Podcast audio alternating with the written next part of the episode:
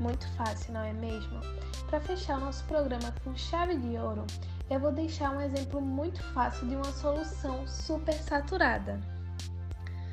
Você sabia que o xarope que você toma quando adoece é uma solução super saturada?